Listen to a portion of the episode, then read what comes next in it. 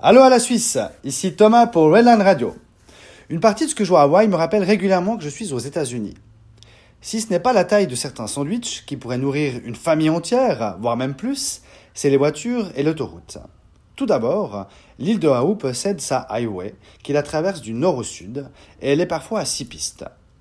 Aux heures de pointe, proche Honolulu, qui est une ville de plus de 350 000 habitants, donc environ deux fois Lausanne, voire même un peu plus, il y a souvent des bouchons qui peuvent parfois retarder votre trajet d'en tout cas deux heures. Comme chez nous, il y a des voitures passe-partout, des voitures plus luxueuses, mais pas tellement allemandes. Il y a les petites et grandes voitures de sport qui font beaucoup de bruit, mais il y a surtout les trois américaines qui sont Dodge, Mustang et Corvette. Le plus souvent, on les voit sous la forme de décapotables. Et puis, les fameux pick-up et les grosses jeeps. C'est là que c'est le plus marquant. C'est un peu à celui qui a la plus grosse, qui fait le plus de bruit, et qui a les plus belles roues. Certains de ses propriétaires vont même jusqu'à élargir les essieux pour que les roues dépassent bien la carrosserie. D'autres y rajoutent des enjoliveurs, des jantes chromées et brillantes, allant même jusqu'à ce que des pics sortent des jantes. Imaginez-vous autant des Romains lors des courses de chars au Colisée. Certains chars possédaient des pics qui sortaient des roues pour venir casser le char concurrent. Il y a aussi ceux qui ont rajouté une paire de roues sur le dernier essieu. C'est-à-dire qu'à l'arrière, il n'y a pas deux roues, comme habituellement, mais quatre, dont deux de chaque côté. Il est temps maintenant de vous parler de mon activité du week-end passé. Tout d'abord, j'ai eu la chance d'avoir été adopté ce week-end par six charmantes demoiselles et surtout super sympas. Elles m'ont proposé de me joindre à elles pour quelques activités. Tout cela a débuté par une soirée électro vendredi soir qui s'est terminée à 2h du matin, après avoir bien dansé et s'être dépensé. Oui, à Hawaï, les soirées finissent tôt. Puis, le samedi, nous sommes montés au nord de l'île, à North Shore, pour voir une compétition de surf. Il faisait beau, les vagues étaient nombreuses et grandes, environ 5 mètres, les speakers parlaient fort, il y avait du monde sur la plage et la nourriture était tout sauf vraiment saine comme les fameux tacos qui sont recouverts de cheddar fondu, de piment et encore accompagnés par une petite sauce piquante.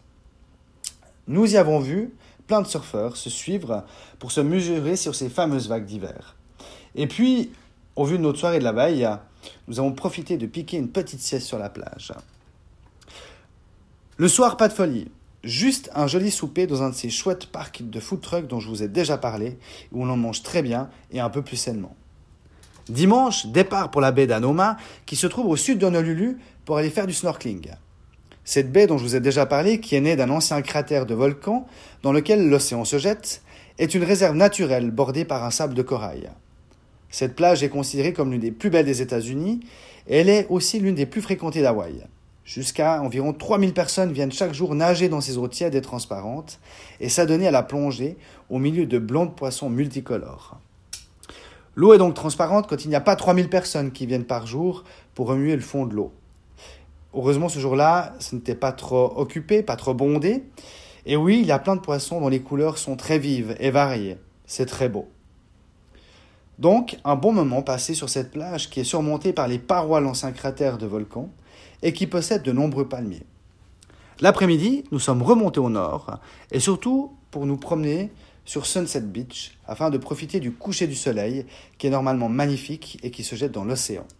Pas de chance pour nous, ce soir-là, au moment du sunset, des nuages ont caché le soleil au loin et d'autres sont apparus au-dessus de nos têtes pour nous déverser quelques gouttes.